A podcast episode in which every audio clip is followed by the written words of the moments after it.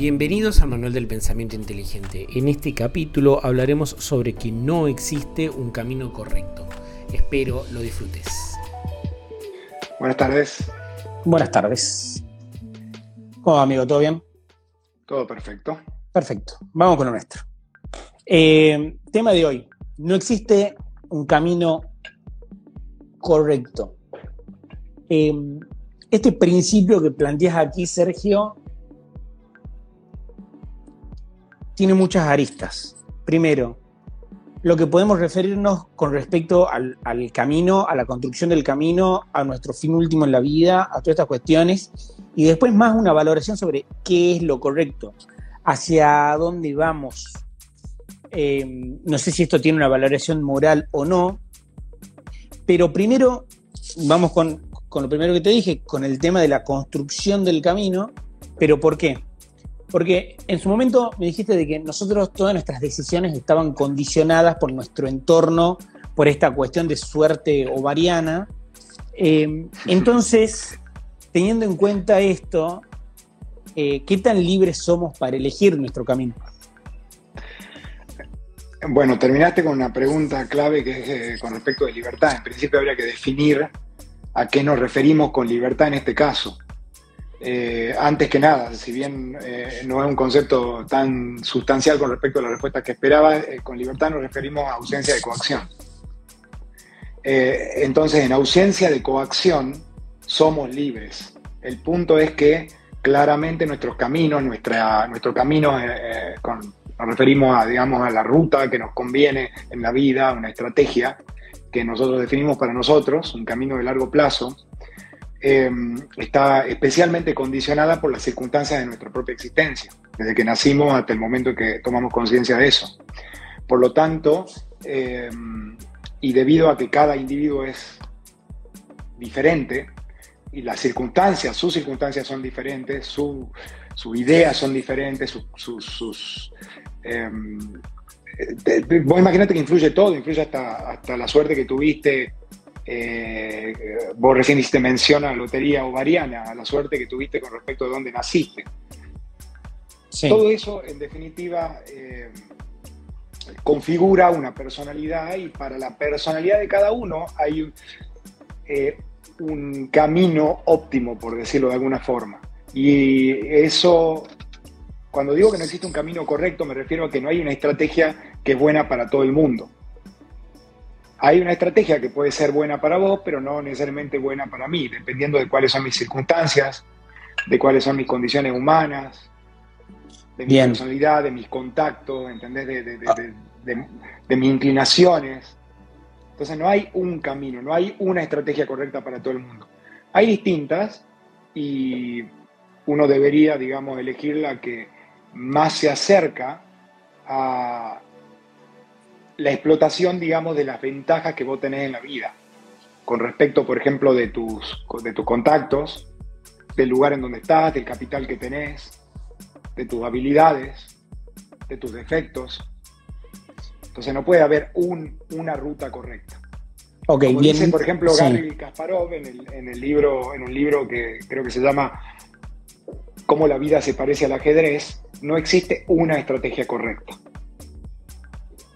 Bien. Correcto. En un principio deberíamos estar libres de coacción. Está bien. Nadie está haciendo coacción sobre nosotros. Pero mi punto iba más a cómo nos despegamos de, por ejemplo, todo lo que nosotros absorbimos, por ejemplo, de nuestros padres. Si nosotros consideramos en algún punto que el modelo de nuestros padres es algo a lo cual nosotros no queremos apuntar, por ejemplo. Bueno, para eso eh, vos estás enunciando una premisa, que es que tomaste conciencia de eso. El problema la mayoría de la gente no toma conciencia de eso. Vos te pareces a tu papá, ves el mundo con los lentes, con los lentes que son bastante similares a él, pero no necesariamente sos consciente de eso. Ahora, cuando tomaste conciencia de eso, eh, bueno, ya hiciste la mitad del camino. Bien. la redundancia. Porque al tomar conciencia de eso, vos podés elegir la influencia que vos querés o la influencia que vos querés probar con respecto a una determinada eh, estrategia. Vos tenés la sospecha de que en este sentido vos estás muy condicionado. Entonces, ¿qué haces? Eh, empezás, buscás explorar invalidar esa idea. ¿Cómo invalidar esa idea? A ver, ¿estoy condicionado o no? Lo explorás, buscás. ¿Qué es lo que te, lo que te dio esa impresión? ¿Qué te llamó la atención que elevó ese cuestionamiento tan eh, existencial? Empezás a investigar y ves si realmente está o no, y luego vas a encontrar que estás habituado a una ruta, por más que esto, esto, esto sucedió en forma inconsciente, pero como lo practicaste toda tu vida, por más que vos tengas completa conciencia de que esa no es la ruta que vos elegirías si fueses eh, en función de tu racionalidad actual, estás tan condicionado por haberlo hecho y por haberlo vivido de esa manera en el pasado, que incluso te va a costar trabajo crear el nuevo hábito que te puede poner en dirección de, eh, esa nueva eh, estrategia. Perfecto. Perfecto. Bueno, aquí Juanpi me dice, para saber la libertad, o para saber sobre la libertad, capaz que falta la palabra, tenés que saber eh, tus propios límites. Eh, es fundamental, o sea, reconocer los límites de tu propia competencia, como estamos hablando de estrategia, estamos hablando de qué hacer, cuál es el camino del autodescubrimiento en definitiva, sí. vos estás hablando de algo muy, muy personal. Y como comentaba recién, eso depende de una serie de circunstancias que son muy personales de cada uno, son individuales. Entonces, algo fundamental que mm, el usuario comentó es con respecto de los límites de la propia competencia. Para ser un buen estratega, es fundamental conocer, reconocer cuáles son tus habilidades y cuáles son, dónde están los límites de esas habilidades. Bien. Bien, eh, siguiendo la línea y volviendo al principio, eh, ¿cómo nosotros podríamos, o sea, me quedó claro de que no existe una única estrategia, que la estrategia depende de cada uno de nosotros, depende de todo nuestro entorno, qué es lo que hicimos con nuestra vida, etc., etc., etc. ¿Dónde naciste? ¿Cómo naciste? Todas estas variables. Las decisiones que tomaste.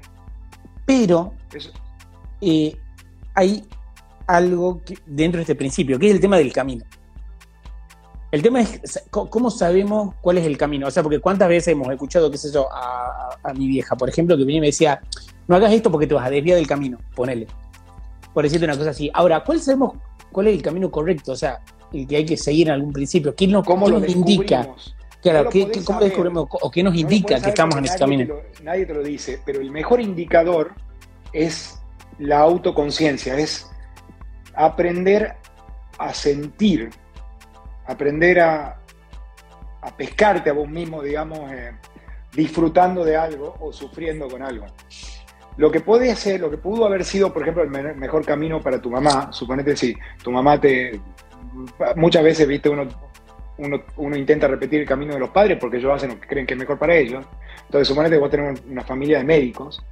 Em, ellos van a tener una inclinación a pensar que lo que a vos te conviene y además te das, tenés cierta ventaja en la vida es hacer lo mismo que hicieron ellos porque podrían compartirte los contactos, ya tenés una ventaja, tenés, eh, eh, estás adelantado un poco en ese camino con respecto al, del resto. Pero ¿qué pasa si al ejecutarlo, si al estudiarlo, si al comprobar, si al probarlo, comprobás que en realidad no te, no te excita? no te dan ganas de levantarte de la cama para, para hacer eso, para ejecutar esa tarea. Esa es una buena señal de que el camino no va para ahí. Ellos tienen, tus padres son, quieren lo mejor para vos. Ellos te van a, y de hecho muchas veces saben mejor que vos qué es lo que te conviene. Algunos de ellos pueden estar equivocados con respecto de eso cuando eh, no toman en cuenta que es fundamental, digamos, el hecho de poder disfrutar de algo. Si vos no puedes disfrutar de una cierta actividad, entonces claramente nunca vas a llegar muy lejos en esa actividad porque cualquier cosa que hagas requiere de muchísima dedicación. Hay buenos y malos momentos y para poder pasar los malos momentos tenés que tener cierta motivación, tenés que haber logrado crear una serie de hábitos en función de esa actividad. Que, si, no te, que si no te excita hacerla, nunca la construís. Bien. Entonces, esto, lo cual hace referencia sobre el tema de la excitación, nos diría en un principio de que estamos en el camino correcto. Si nosotros, claro, sea, si esto que estás probando hacer independientemente de que te paguen o no te paguen, tenés que sacar, para razonar bien es muy importante eliminar lo que son las variables irrelevantes. Cuando estás pensando en qué hacer con tu vida, eh, pensar en el salario de corto plazo es irrelevante. Pensar en el esfuerzo de corto plazo que puede implicar la inversión en educación eh, pasa a ser irrelevante también. Entonces tenés que tratar de abstraerte de esa circunstancia y pensar bien en el largo plazo. ¿Cómo va a ser cuando yo lo ejecute? Probarse. Y eh, eso tu cerebro pronostica. No obstante, eso no te da certeza. Vos tenés que, porque vos nunca al no haberlo hecho no tenés realmente experiencia. Entonces, para tener realmente el conocimiento tenés que hacer la experiencia, tenés que probarlo. muchas veces, a veces uno, a veces uno eh, eh, se tienta a probar con algo porque siente, pronostica mal, digamos, el futuro placer que le va a dar cierta actividad. No, bueno, pero pará. Acá hay algo que a mí me hace mucho ruido. Porque vos me decís, bueno, está bien, nosotros pensamos en el, en el largo plazo, busco realmente lo que necesita. Ahora, si el mercado no paga por lo que yo estoy haciendo, o sea, si lo que a mí me excita, eh, no, el mercado en algún punto no está pagando, por decirlo alguna cosa, o sea, básicamente tengo que sobrevivir en este mundo. Eh, y el mundo no paga, y bueno, sabemos de que el mundo es injusto, etc, etc, etc. Eh, ¿Debería buscar otra cosa o no? Es una excelente pregunta la que estás haciendo, o mejor dicho, acotación.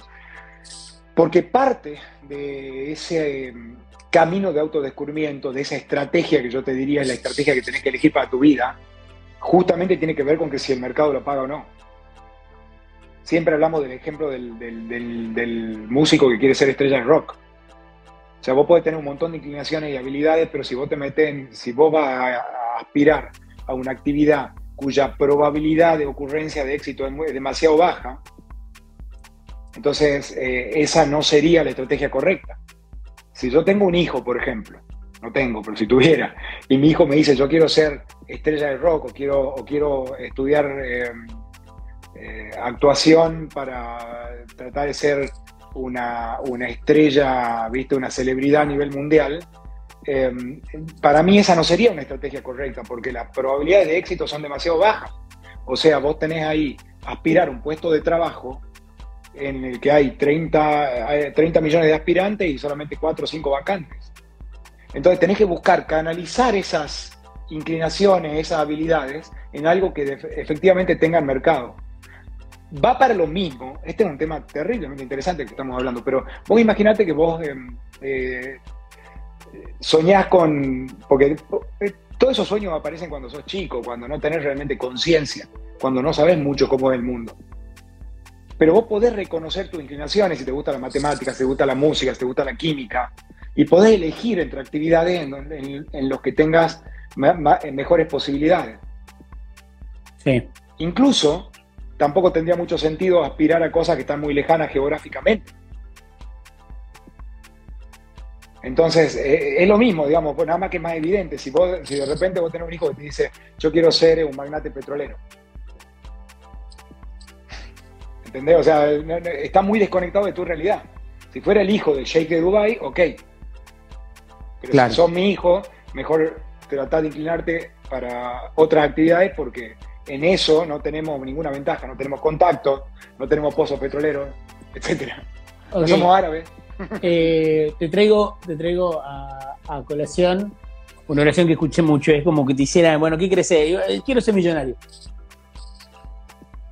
¿Qué, podemos, ¿Qué podemos plantear sobre esto? Estos tipos que piensan de que, bueno, ya está, hice la guita y uno piensa que, listo, ya está, ya puedo hacer la plancha ahí, digamos. Querer ser millonario no te ayuda en nada a ser millonario, al contrario. Intentar ser millonario te aleja de tu objetivo, definitivamente te aleja de tu objetivo. Porque vos para ser millonario lo primero que tenés que tener es muchísima paciencia. Entonces, si vos te enfocás en querer ser millonario, vas a estar enfocado en qué? En el corto plazo y el corto plazo es totalmente impronosticable, entonces eh, te, metería en, actividades cuyas probabilidades de fracaso son mayores sistemáticamente a las probabilidades de éxito. No sirve para nada querer ser millonario. lo que, si vos realmente querés ser millonario, mejor mirate a vos mismo y fíjate para qué sos bueno y cómo puedes satisfacer mejor las necesidades del mundo y dónde se paga bien y dónde no, porque a veces eh, vos podés satisfacer excelentemente bien necesidades, en un mercado que es tremendamente competitivo y tampoco tiene sentido. Capaz que sos un genio para hacer hamburguesas, pero si hay mucha gente haciendo hamburguesas, no tiene sentido. el precio de la hamburguesa va a ser barato, va a ser demasiado barato para vos, entonces no vas a poder sacarle el jugo a tu habilidad. De esa manera, tenés que inventar otro producto, tenés que pensarlo de manera distinta. Como dice Edward de Bono, pensar eh, lateralmente, ponerte un distinto sombrero para razonar. Ok. Otra. No, no, pero para, porque traigamos el caso este en el que voy a decir, bueno, soy excelente haciendo la hamburguesa. Vos en, una de las placas ponés de que cada persona es única e irreemplazable. Esto es así, o sea, lo que pusiste. irrepetible, no, es lo mismo irrepetible. Te tuve que corregir porque, porque todos somos reemplazables. Eh, claro. O sea, es, sustancial la diferencia, ¿no? Es, muy diferente ser irrepetible que ser irreemplazable. Ah, somos todos. Ok, porque nada, esta, la amenaza constante, o sea, comúnmente en un puesto de trabajo, comúnmente en relación de dependencia, uno siente que lo van a reemplazar todo el tiempo. Y está correcto tener ese miedo o no. Eh, la verdad es que vos vas a sentir que te van a reemplazar en la medida que no te sientas seguro de cuál, del valor que estás aportando. Bien. Si vos, vos podés saber, eh, hay distintas circunstancias, por ejemplo, en, el, eh, en un caso como el que estás mencionando, que tiene que ver con el mercado laboral. A veces el mercado laboral está muy apretado, no hay empleados, como pasa hoy en Estados Unidos, no se consigue gente para trabajar, el desempleo está demasiado bajo. Entonces la gente está bastante segura en su trabajo por más que no tengan mucha habilidad. Otras, veces vos, otras veces vos mantenés a tu jefe adicto a vos porque sos tremendamente productivo. De hecho, yo te recomendaría, hacete irreemplazable, pero para hacerte irreemplazable no tenés que estar serruchando piso, tenés que buscar la forma de vos servir mejor que los demás. Y para vos servir mejor que los demás es muy, muy importante seguir esta recomendación. Mirar qué es lo que vos podés hacer. ¿Cómo lo podés hacer en una forma tal que solo vos podés hacerlo? y que sea terriblemente satisfactorio para los demás. La mejor, el, camino más corto al éxito, hacia eso que uno desea, es merecerlo. Vos querés tener certeza de que no vas a ser reemplazable, hacete irreemplazable. O hacete difícil de reemplazar. Irreemplazable, como te decía, somos todos. Ok. Bueno, pero, por ejemplo, no sé si lo que te decía viene asociado en algún punto con el autoestima o no, pero esto de que vos ponés, bueno, somos únicos, somos irrepetibles. Eh, no sé si vos te referías a algo, no sé, poner, eh, lo ves en el tema de, por ejemplo, la academia. Eh, uno estudió, qué sé yo, empieza a ver determinado tema, pero siempre hay alguien que está cinco pasos más adelante. ¿Entendés? Entonces vos decís, bueno, soy único y no lo sé. O sea, estoy, soy un pez en todo un océano, digamos. lo que pasa es que el ejemplo que diste por ahí es confuso, o no es confuso, sino que el sentido de decirte que sos único no es que sos único como profesor, es que sos único como individuo. O sea, vos tenés un set de habilidades que son únicas, a explotar, a descubrir. Ok. O por, de, vuelta, cuando razonamos en, en términos, digamos, no matemáticos, hablamos de generalidades. Hay gente que es eh, efectivamente irreemplazable. Claro. Pero en general no. Lo que importa es tener como herramienta mental el instrumento para razonar. Y para razonar hay que generalizar. Ayuda a estereotipar, etc. Bien. En contra de la intuición. Entonces, no sos irreemplazable como profesor, pero, eh, pero sos irrepetible como Nahuel, como tu unidad humana, vos tenés una serie de condicionamientos que son muy diferentes a los míos y seguramente vos podrías descubrir cómo explotar mejor ese set de condicionamientos para vos, ¿entendés? Que cómo lo podría hacer yo compitiendo con vos, en tu área. Claro. Si vos vivís en un camino de autodescubrimiento, vas a ir explotando mejor tus habilidades y vas a tender a tercerizar tus debilidades. Va a tender a permitir que otro se encargue de eso porque te conviene, para que puedas en ese mismo tiempo, con ese mismo esfuerzo, concentrarte, como hubiera dicho eh, David Ricardo, en eh, aquello en que sos relativamente más productivo, en aquello que en lo que vos te podés destacar, en lo que explota mejor tus habilidades, que normalmente está completamente en coincidencia con aquellas cosas que te gustan hacer. Porque cuando algo te gusta, cuando vos te, cuando vos te pones en una actividad que, no, que, realmente te gusta no te cuesta esfuerzo, eh, lo haces mejor, lo podés disfrutar aunque no te paguen. Entonces, como estaba intentando decir antes, y, cerrando, una idea de antes, si vos te querés hacer millonario, lo que tenés que tratar es de, primero, conocerte bien a vos mismo, para ver cómo podés explotar mejor esas habilidades en el mundo. Y solo después de mucho tiempo y de haber repetido muchas veces una serie de actividades, es que va a ir logrando un nivel de perfeccionamiento que te va a hacer merecedor de éxito. Y solo una, y en el sistema capitalista, en el mundo capitalista, cuando el éxito se paga con dinero. Bien. Eh, ¿Por qué me hizo tanto ruido esto del hecho de eh, ser únicos? Básicamente uno va hablando, va conociendo gente en este mundo y siempre nos topamos con aquella persona que por ahí se siente menos, ¿entendés? Que, o sea, ni ahí se va a sentir que es única, ¿entendés? Porque siento que el decir, bueno, vos sos único, es como esta cuestión de, la autoestima, ¿entendés? Como diciendo, bueno, yo soy uno, soy un Dios en mí mismo, básicamente. Eh, y hay personas que no sienten eso, ¿entendés? Bajo ningún punto. Y sienten de que todo el tiempo van a ser superadas por otras personas y así sucesivamente.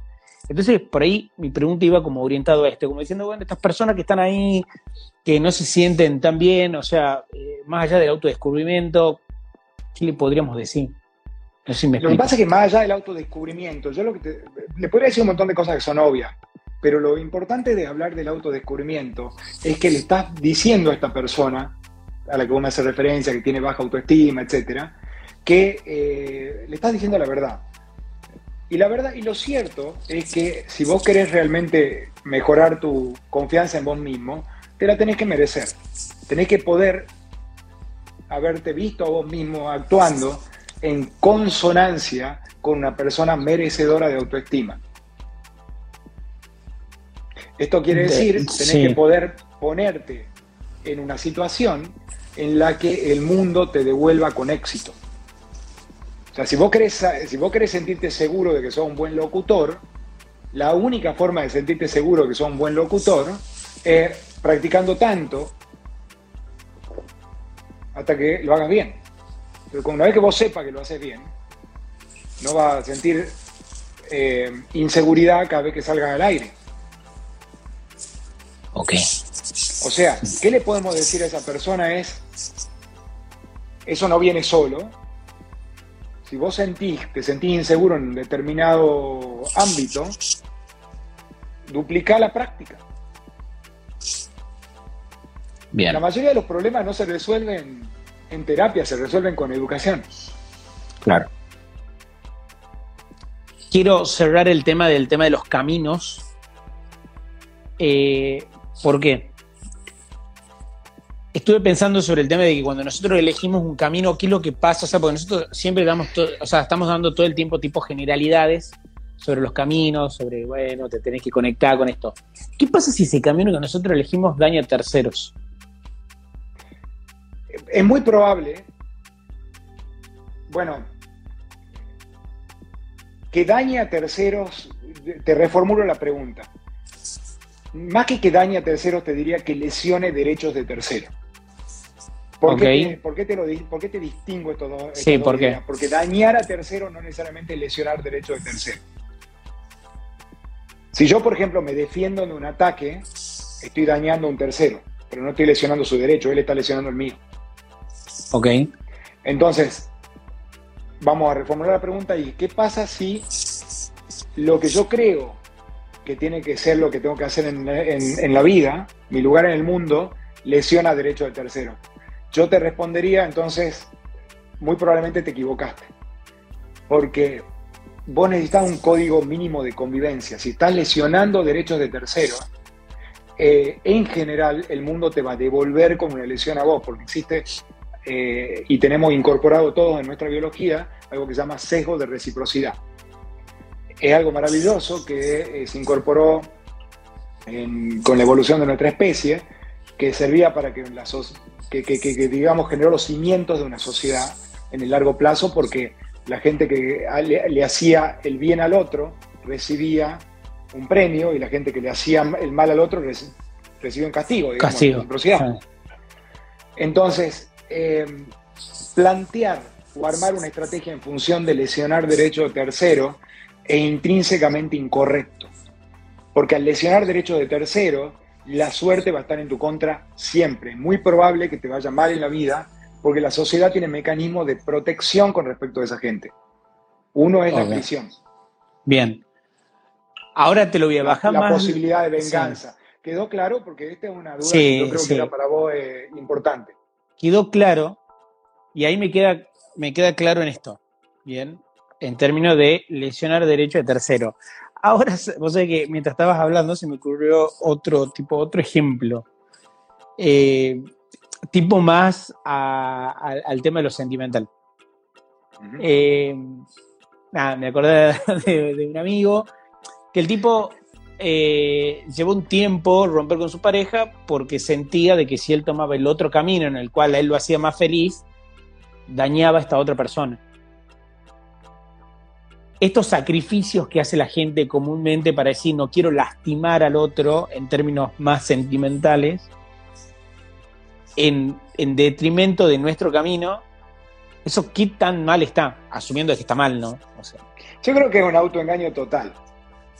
Porque, vamos a ser francos, cuando una persona está en una circunstancia como esa, consciente o inconscientemente sabe perfectamente que en la medida en que cuanto más tarde o demore en cortar eso que tiene que cortar, más daño efectivamente ejecuta. Entonces la verdadera razón por la cual no cortan no es para no dañar a esa persona. Es por miedo, por miedo al cambio, por incertidumbre. ¿Qué pasa si no está? ¿Viste que hay un dicho que dice más vale malo conocido? Sí. Bueno, em, en definitiva está el autoengaño de pensar que no lo hago por el otro. Es mentira, no lo hago por mí, porque soy, eh, porque tengo miedo de qué es lo que puede suceder. Entonces quiero mantener mis opciones abiertas. Esa es la verdadera, esa es la realidad.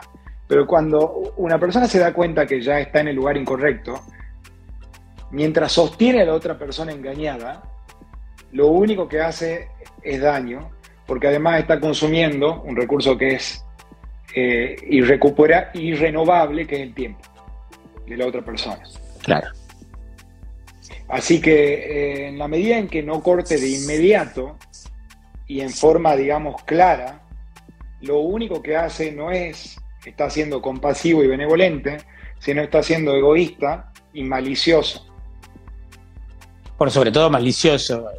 Y, sí, porque por, yo solo por no sentirme mal, por miedo a lo que me va a pasar, estoy haciéndole a la otra persona perder el tiempo y la tengo comprometida, la estoy engañando, la estoy estafando. Mirá todo lo que te digo, mirá todas las cosas horribles que hay en el medio de una situación como esa, que aparentemente es altruismo. Ay, no, no quiero lastimarlo. Claro, claro, porque él, es el justificativo, eso en un principio. No, estoy haciendo todo lo posible para no. Porque a nuestro ego, lo que pasa es que vos acordate que tenés un ego, como todo ser humano tiene un ego. Y el ego le gustan las justificaciones, al ego no le gustan los argumentos que, lo, que te hacen quedar mal. Es mejor para mí verme como una persona, un mecanismo de protección del ego, como una, prefiero, prefiero un relato más benevolente. La verdad que eh, es por esta otra persona, que no lo hago porque no le quiero hacer daño. Pero eso es mentira, generalmente es mentira. Es porque no estás completamente seguro de lo que estás haciendo. Puede tener incertidumbre, puede tener miedo. Que son todos mecanismos del ego. Perfecto. Perfecto. Bueno, amigo. Listo, muchísimas gracias. un abrazo a todo el mundo. Gracias, amigo. Gracias a todos. Hasta luego.